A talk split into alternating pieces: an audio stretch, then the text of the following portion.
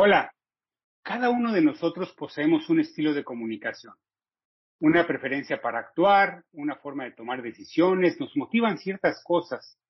Algunos ambientes nos facilitan nuestro trabajo. ¿Les ha pasado que la comunicación se facilita con algunos clientes y con otros parecería que no hay una buena química? Quédate con nosotros para descubrir cómo, aplicando nuestro trabajo algunos conceptos básicos de las ciencias del comportamiento, podremos conocernos mejor para después entender mejor a las personas con las que interactuamos. Hablaremos de la evaluación Extended Disc y de cómo, aplicando estos conocimientos a nuestro trabajo de ventas, podremos establecer relaciones más empáticas con prospectos y clientes. Les habla Alberto López. Comenzamos.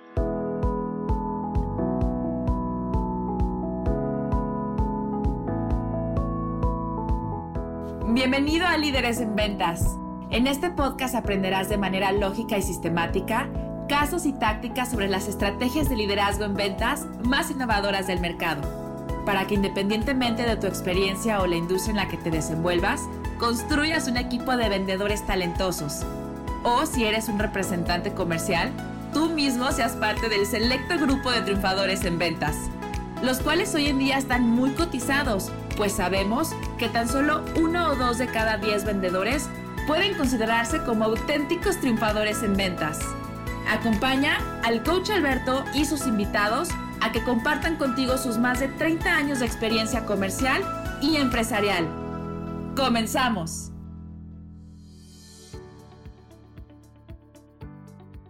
En esta ocasión tengo como invitado a Diana Ruiz Martínez, directora de DPE. Hola Diana. Hola Alberto. Como les decía, estamos muy contentos por tener como invitada a Diana Ruiz. Déjenme les platico brevemente de ella. Diana es licenciada en psicología, graduada del programa D1 del IPADE. Tiene una certificación de Talent Management por el ASTD, Universidad Pompeu Fabra de Barcelona. Cuenta con más de 15 años trabajando como consultora de recursos humanos en áreas de desarrollo organizacional, reclutamiento, change management en diferentes industrias. Actualmente es socia directora de proyectos en DPE, teniendo a su cargo la dirección de Extended Disc para México.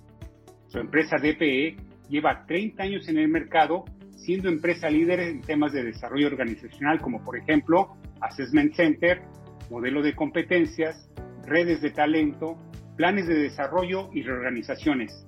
Bienvenida Diana y muchas gracias por aceptar hablar con nosotros de un tema como, tan importante para las ventas. Nos sentimos muy honrados. Gracias a ustedes, Alberto. El honor es mío. Gracias, Diana. Entremos en el tema. Si estás de acuerdo, te voy a ir haciendo algunas preguntas. ¿Está bien? claro, por supuesto. Muy bien. Empecemos por el principio. ¿Qué son las evaluaciones psicométricas y para qué sirven? Mira, son instrumentos estandarizados para evaluar ya sea personalidad, comportamiento, estilo de liderazgo, estilo de ventas, etc. ¿Para qué sirven? Va muy ligado a lo que les acabo de explicar. Sirven para evaluar el potencial intrínseco. ¿Esto qué quiere decir? ¿Quién es la persona? Ya lo trae dentro. Entonces, como ya es así, le cuesta poco trabajo ser muy platicador, ser sociable, ser influenciador, ser decidido. La persona ya es así. Entonces, con la psicometría lo que hacemos es evaluar quién es la persona, qué trae dentro, qué se le puede facilitar hacer con lo que ya es, que digamos que es de una manera inconsciente. Ya estás formado así. Ok, ok, muy bien. Y, y entonces, alguien que no tiene esas características, ¿tiene esperanzas? Cada persona tiene diferentes estilos de comportamiento, en este caso si me, refiero específicamente al Extended Disc, y todo mundo tiene esperanza porque todo mundo alcanza los resultados de diferentes maneras. Lo que hay que entender o el objetivo, el truco, lo importante sería entender cómo es esa persona, cómo es que alcanza los resultados para yo poder desarrollarla si soy líder, desarrollarla mejor y si soy líder, conocerme y trabajar mejor mis, mis áreas de desarrollo, mis fortalezas y cómo exponer estas fortalezas que ya tengo. Ok, ok, muy bien. Mm, déjame preguntarte, ¿de dónde surge Extended Disc? Mira, Extended Disc surge de la teoría de personalidad de Jung, que Jung lo basa en ocho estilos de personalidad y los divide en introvertido, extrovertido y luego lo divide introvertido, eh, pensamiento, introvertido, sensación y extrovertido, sentimiento. Lo mismo con el extrovertido, extrovertido, pensamiento, extrovertido, sensación, extrovertido, pensamiento. Y a partir de ahí surgen con ocho estilos de personalidad, Extenden Disc toma esta base de la teoría y lo desarrolla y nace en Finlandia teniendo como base el establecer cuatro estilos de comportamiento que vamos a ir viendo más adelante, que puedes ir teniendo como combinaciones de los cuatro estilos de comportamiento hasta poder tener 160 combinaciones de estilos de comportamiento. Wow, suena bastante interesante. Diana, ¿cómo pueden nuestros oyentes identificar su estilo así? No sé si, bueno, ¿cómo, se puede hacer? Mira, lo ideal, ideal, pues evidentemente es hacer la evaluación, ¿no?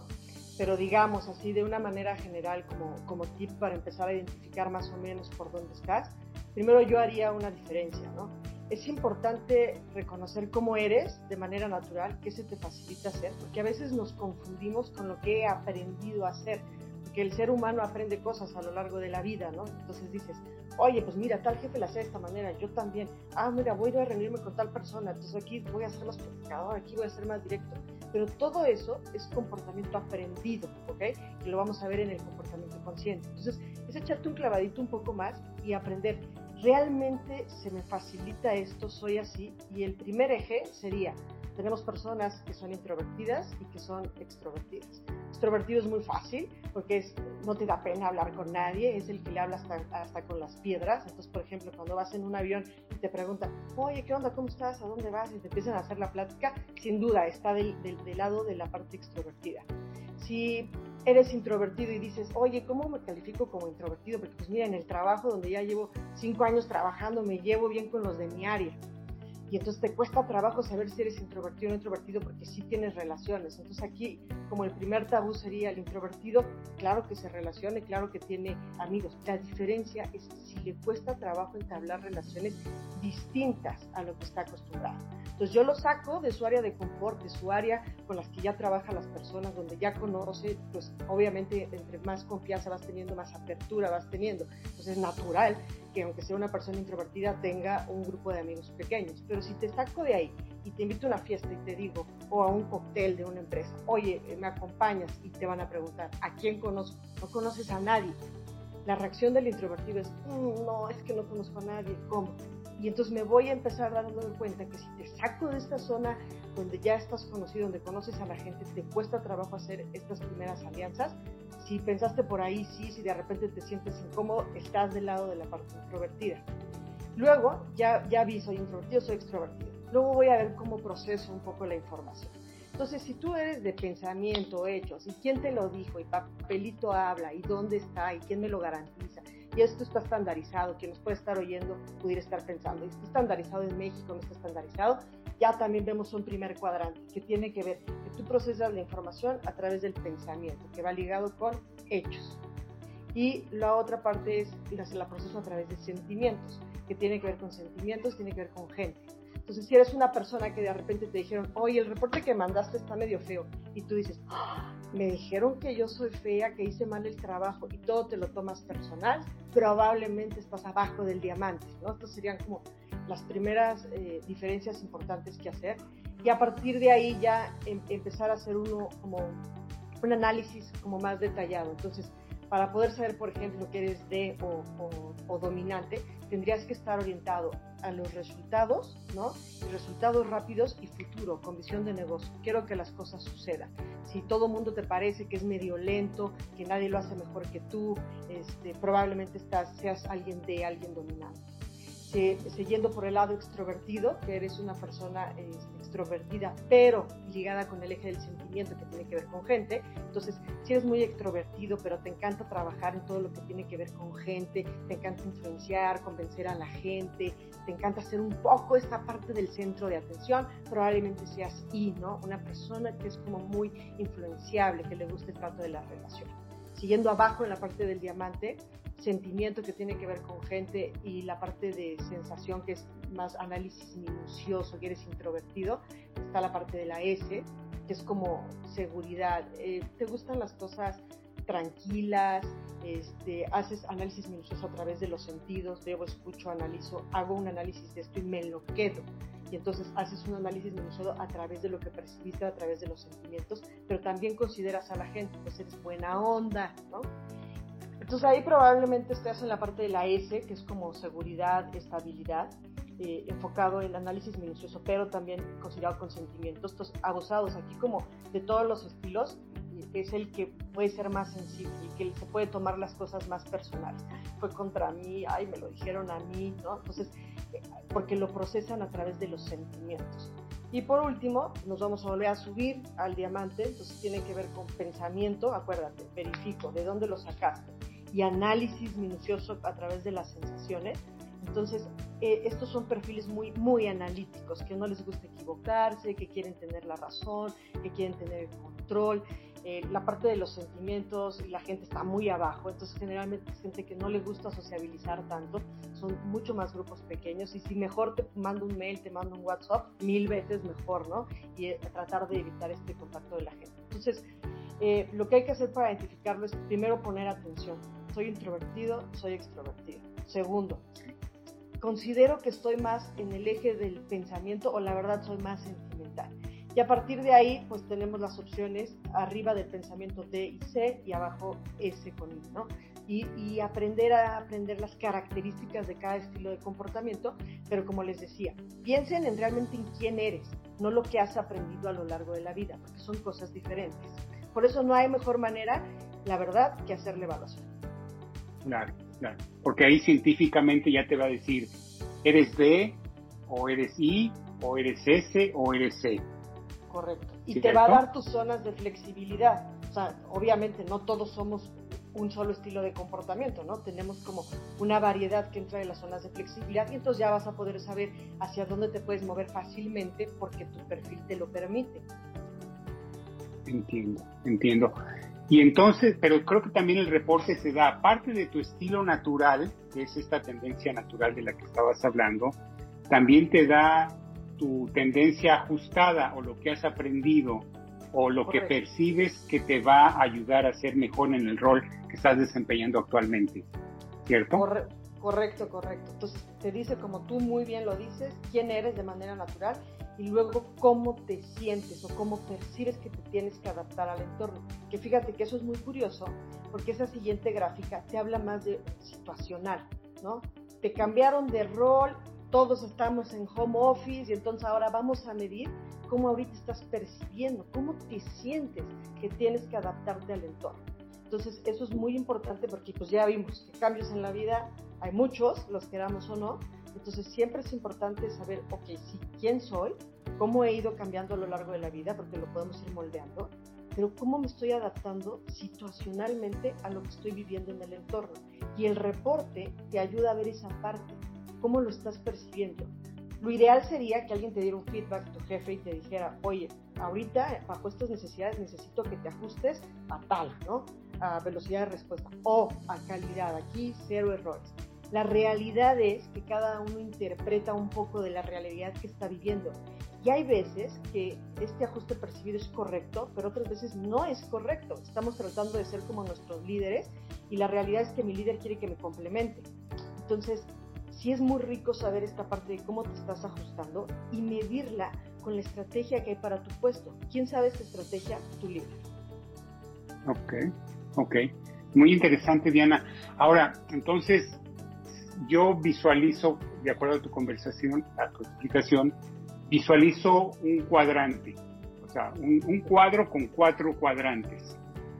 Y visualizo arriba a la derecha un D, un dominante que es extrovertido y enfocado al pensamiento. Correcto. En la parte superior derecha. En la parte inferior derecha está que es extrovertido, pero orientado al sentimiento, me encuentro un influenciador. Correcto. O la I del, modelo DISC. Y luego abajo también, enfocados al sentimiento, pero más bien introvertidos, me encuentro a los S. Correcto. ¿Cierto? Y en la parte superior izquierda, que es enfocado nuevamente hacia el pensamiento, pero más bien introvertido, a los C. ¿podrías darnos características generales de cada estilo, de, de los Ds, de los Is, de los S y de los Es? Claro. Vamos a empezar con los Ds, ¿no? Que tienen que ver con esta parte de dominante o también mucho en México decimos que tienen empuje, ¿no?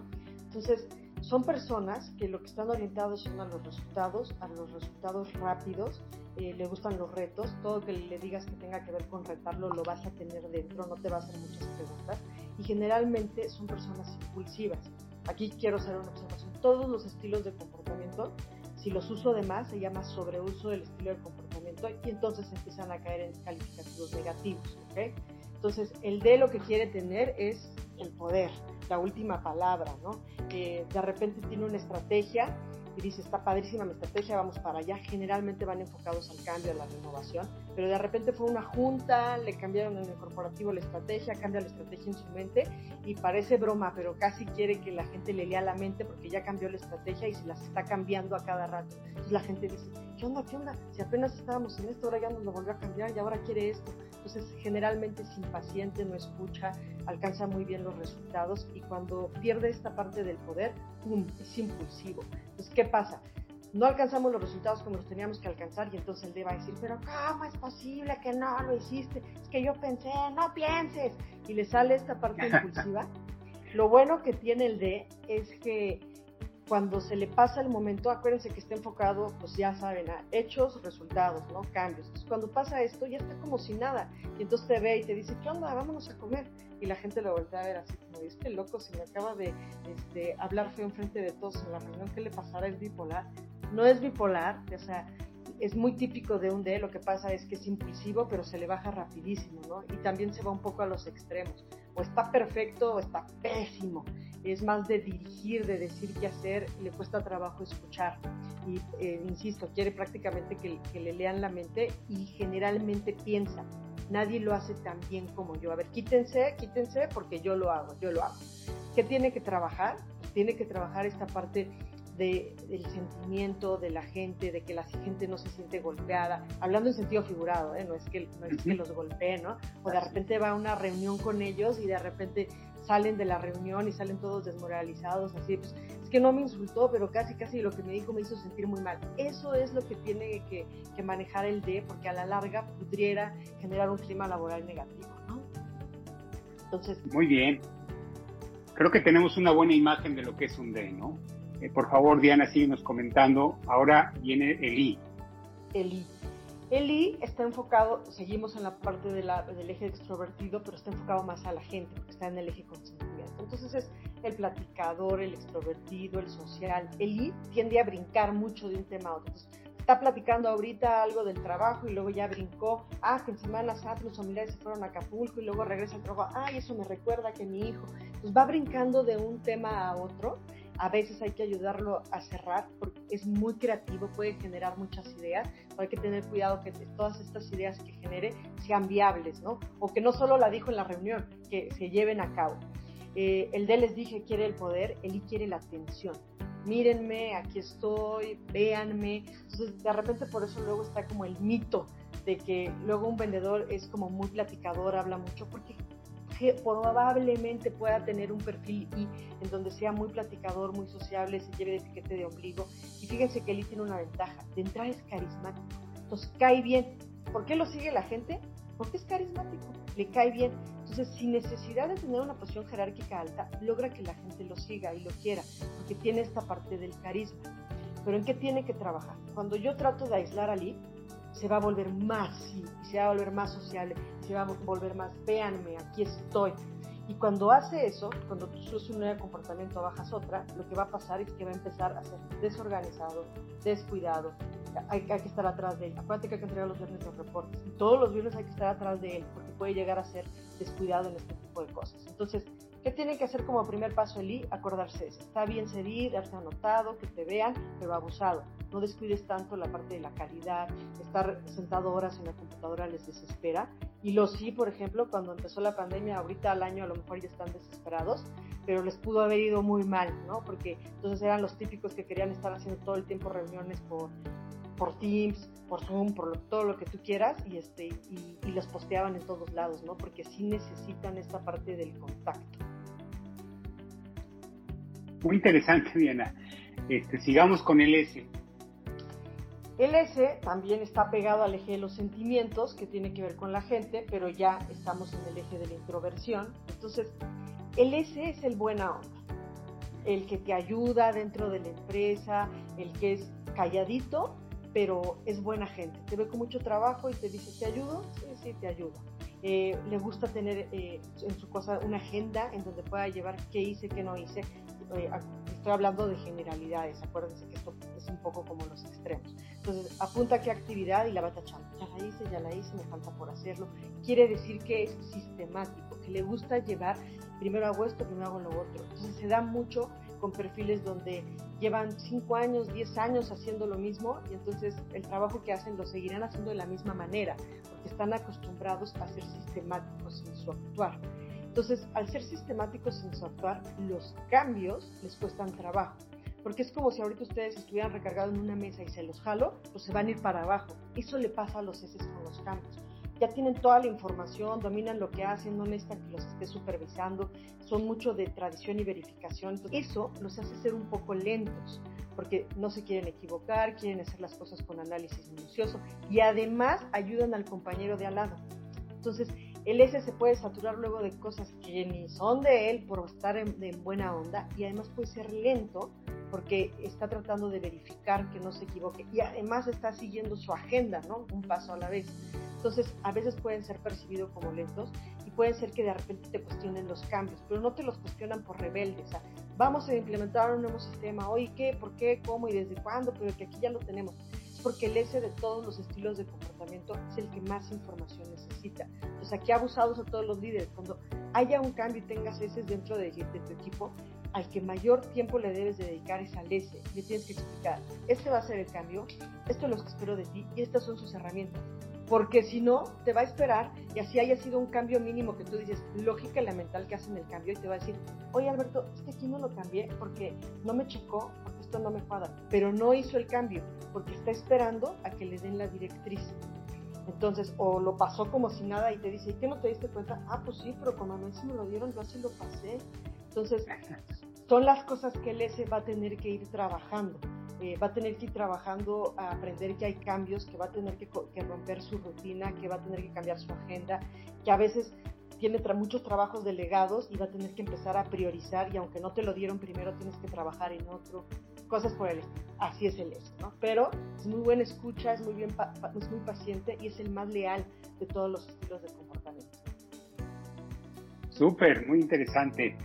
Pasemos al C, que es el último de los estilos que, vamos a revisar. Y por último el C, pero no menos importante, aquí estamos en el eje de pensamiento, pero igual en el eje de la introversión. Son los que a menos les gusta socializar, ¿no? Como les había dicho Entonces, si mejor te prefieren mandar un mail, un WhatsApp, perfecto. Y ellos son analíticos. Su ojo es el análisis, detectar los errores, los problemas. Cuando tú estás en una junta y alguien te dice, eso no me cuadra, ¿eh? no, no va con el histórico pasado, probablemente sea un C el que te hace preguntas técnicas está estandarizado, este, sí está estandarizado para México, población mexicana, latinoamericana, todo eso es un C y al C le pasa un poco lo mismo que al S, necesita tener información, la información les da seguridad, solo que el C es mucho más analítico, no se quiere equivocar, ¿ok? Al no quererse equivocar se va a pegar a procesos, reglas, todo lo que le ayude a no equivocarse. Y a él, al C lo que quiere ser el experto, como los sentimientos están hasta abajo, el C también va a ser alguien frío y va a ser exigente en cuanto a la calidad, porque el C es como el experto, el mejor metodológicamente hablando. puede ser muy exigente, pero no quiere decir que sea D. También puede no tener mucho tacto, es el típico que te dice, yo aquí no vengo a ser amigos, yo vengo a trabajar, porque literal a lo que va es a trabajar y a ser el mejor. Si le hablas con cosas, eh, detalles metodológicos, con aspectos técnicos que él domina, lo va a hacer súper, ¿no? Entonces, va a intentar no, no, no tener tantas relaciones interpersonales, pero va a ser el experto que si estás en una junta, el D y el I van a hablar, el S y el C no van a hablar. Pero si están diciendo algo que el C dice, no manches, esto va a poner en peligro la empresa, el C va a hablar y te va a decir, eso está mal, ¿eh? porque pone en riesgo esto y vamos a tener una pérdida de tanto. Lo va a decir. Entonces, es muy bueno para que no arriesgues, para que no corras riesgos innecesarios, pero a veces también por analizar mucho las cosas puede tardar. en tomar una decisión. Y el C también tiene que cuidar su flexibilidad, porque así como se apega a procesos y a reglas, establece sus propios estándares de calidad. Y entonces al establecer sus propios estándares de calidad, a veces las cosas tienen que ser exactamente así. Te dije que mandaras el mail con el cuadro concentrador. No me lo mandaste, no lo abro o tiene que ser exactamente así. Te dije que este tipo de asunto. Entonces, el C tiene que trabajar a veces sin flexibilidad y a veces le cuesta trabajo delegar por lo mismo, porque él piensa, nadie lo hace tan bien como yo, los demás se pueden equivocar. A grosso modo, son las características de los cuatro estilos de comportamiento. Muy completa, Diana, muchas gracias. Ahora déjame hacerte otra pregunta. Claro. ¿Hay un estilo que sea mejor que otro? No, siempre va a depender de la posición. A qué posición va, a qué puesto va, cuál es la estrategia de este puesto. Y entonces sí, habrá estilos que se les faciliten realizar las funciones de esa posición. Pero siempre tenemos que ver contra qué lo estamos comparando y qué queremos que logre dentro de esta posición. Muy bien, muy bien. Ok, entonces no hay estilos buenos ni malos. Simplemente son formas diferentes de percibir el mundo y de reaccionar ante los diferentes eventos que nos están sucediendo. Correcto. ¿Sí? Diana, ¿qué otras aplicaciones, aparte de las ventas, hacen ustedes de las evaluaciones Extended Biz? ¿Para qué otros ambientes se pueden eh, aplicar? Mira, tiene muchas aplicaciones, o sea, eh, aparte de la parte de ventas puede ser de estilo de comunicación y también lo podemos dividir en para procesos de reclutamiento, para seleccionar mejor, para procesos de desarrollo, para desarrollar a la gente. ¿En qué? En su estilo de comunicación, en servicio al cliente, en la parte de ventas, toma de decisiones, en orientación vocacional. Este, ahora hay uno de trabajador home office para ver si tienes autodisciplina, automatización, o sea, muchas cosas que tienes muchas aplicaciones que las puedes hacer en procesos pre y las puedes hacer en procesos de desarrollo, de desarrollo organizacional, ¿no? Y también, también tiene la aplicación en coaching para poder desarrollar a, a la gente de un coaching, coachee y poder ver quién eres, dónde estás parado y a dónde vamos a desarrollarte, ¿no? Entonces, eh, la verdad es que es muy amplio y es muy bueno y la verdad hasta nos serviría en la vida personal. Si tú identificaras en tu familia quién es qué, porque un hijo lo tiene todo dobladito, ordenado, estructurado, otro todo tirado, otro sí le dices, oye, ¿quieres tocar la guitarra enfrente de todos? cuando llegan visitas y el otro, no, no, mamá, no. Si aprendiéramos a identificar los diferentes estilos de comportamiento de nuestra familia, también, desde ahí también tendríamos mejor comunicación. Definitivamente, quizás hasta nos ahorraríamos algunos divorcios. Correcto. Muy bien, este, Diana, sé que ustedes tienen una evaluación de competencias de venta. ¿Podrías comentarnos brevemente de, de esta evaluación, que es un poco diferente a la de disco original? ¿Es cierto? Correcto. Sí, sí, correcto. Mira, es una evaluación padrísima donde ya está tomados aquí teorías de ventas y entonces te mide 18 competencias. Eh, la diferencia cuando tú evalúas el DISC es, es, que evalúas quién eres y la de ventas evalúa cómo desarrollas o cómo vendes. Es solamente para vendedores, pero ya estamos hablando de desempeño. Son preguntas situacionales. ¿Esto qué quiere decir? Que te preguntan, cuando tú has estado en un proceso de ventas, te has enfrentado a esto, esto, esto, ¿qué haces? Entonces es situacional. Los que saben un poco ahí de recursos humanos se basa en buscar evidencias del pasado para predecir este, comportamientos futuros. Entonces ahí estamos midiendo desempeño, cómo hace la venta, que es diferente al quién eres. Entonces mide 18 competencias de ventas que son las más importantes que sí o sí debe tener un vendedor, como por ejemplo prospección, que curiosamente prospección generalmente sale baja, ¿no? Es curioso porque la gente está acostumbrada a que la venta llegue y no a generarla. Este, obviamente, concepto del dinero que yo creo que hoy en día es muy importante, como cuando alguien va a vender un producto y dice, oye, esta pluma vale 20 mil pesos, entonces el que tiene un alto concepto del dinero y te sustenta por qué vale 20 mil pesos. El que lo tiene bajo te va a decir, vale 20 mil, pero, pero, no te preocupes, te hago un descuento. Ni te ha argumentado nada, pero ya le ando ofreciendo el descuento. Entonces, también como vendedor, tienes que saber en dónde estás parado, en qué tienes que trabajar y a lo mejor saber en qué proceso de la venta está. En el proceso, eh, aquí lo dividimos en pre y en post. Y el pre tiene que ver con el contacto inicial, con todas las juntas que haces antes de, y en el pre está el cierre, porque eh, decimos, si haces todo bien, lo demás tu proceso vas a cerrar. Y en el post nosotros metemos el poder vender otros productos, en hacer evaluaciones pilotos y en crecer la cuenta. Entonces, está dividido entre estos procesos de ventas, tiene que ver con las 18 competencias y trae algo que es súper, súper bonito, que es, son unos mindsets. Los mindsets son unos mindsets de ventas, que por ejemplo en inglés son el hunter, farmer, en español soy cazador, hambriento, granjero. Y entonces, estos mindsets, estos sí, nos van a decir el potencial. Entonces, tú vas a poder ver, ¿lo puedo desarrollar o no lo puedo desarrollar? Porque si alguien tiene mindsets altos, o sea, tiene potencial, no importa que mi competencia esté baja, porque lo voy a poder desarrollar. Si tiene mindsets altos y competencia alta, súper, porque es alguien que lo lleva a cabo, pero es un punto de partida para saber cómo voy a desarrollar a mi fuerza de ventas, además de que la puedes mapear y puedes generar reportes de desarrollo y, reportes de, selección. Los de desarrollo están padrísimos porque te dice, prospección tienes tanto y te da tips, tienes que trabajar en esto, esto, esto. Y los de selección te dices, ok, a partir de esto que les expliqué de pre y post, y, y, mide una, una, parte de ventas de la necesidad está, eh, la sabe el cliente que lo necesita o no lo sabe el ciclo de venta va a ser corto, va a ser largo. Y luego mi relación con el cliente va a ser corto o va a ser largo. Entonces, también estos tres factores para establecer roles de un vendedor. Este el rol de un, de un consultor, de un pionero, de un innovador, etcétera, tomando en cuenta estas tres características. Entonces, tú puedes saber, eh, ah, mira, esta tiene facilidades para ser este tipo de vendedor y le cuesta trabajo tener estas. Entonces, el reporte te va a poner en verde los roles que le facilitan y los que les cuestan trabajo en rojo y te va a dar un plus que nadie te da, que es el excuse index, que quiere decir todas alguien las excusas que te puede poner para no vender. Estaba checando el inventario, estaba revisando el reporte, todo lo que alguien inventa para no realizar una tarea de venta. Entonces buscamos que ese excuse index sea bajo para que la persona realice funciones de ventas. Entonces, la verdad es muy completo porque te va diciendo cuál va a ser su desempeño en ventas.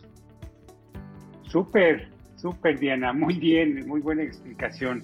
Hasta yo descubrí cosas y eso que he usado esta evaluación, que es muy buena, por cierto. Pero bueno, se nos fue volando el tiempo. Muy bien, pues eh, también, Diana, si alguien quisiera contactarte, ¿dónde te puede encontrar, Diana? Mira, nos pueden hablar a la oficina al 55 56 04 1301 o se pueden meter a la página de PE, que es www dpecorp.mx o también igual me pueden mandar un mail directo a mí que es diana dpe arroba dpe como abreviatura de assessment.com. Muy bien, muy bien. Terminamos este podcast. Fue muy interesante y espero que no sea la última vez que, podamos hablar de este tema. Muchas gracias, Diana, y hasta aquí terminamos. Gracias a ustedes.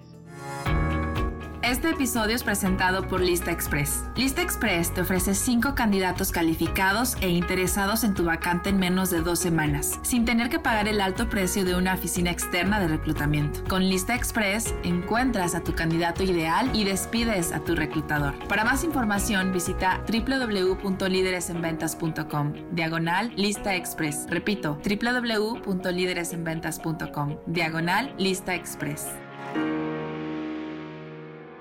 Muchas gracias por tu atención. Espero que los consejos compartidos ayuden a mejorar tu desempeño y que esto se vea reflejado en mejores resultados de negocio, contribuyendo así a que logres una mayor satisfacción personal y profesional. Si te ha gustado este episodio, te agradeceré compartir este podcast con otros triunfadores como tú. Y si tienes alguna consulta o comentario, visítanos en www.lideresenventas.com. Hasta la próxima y mientras tanto, buenas ventas.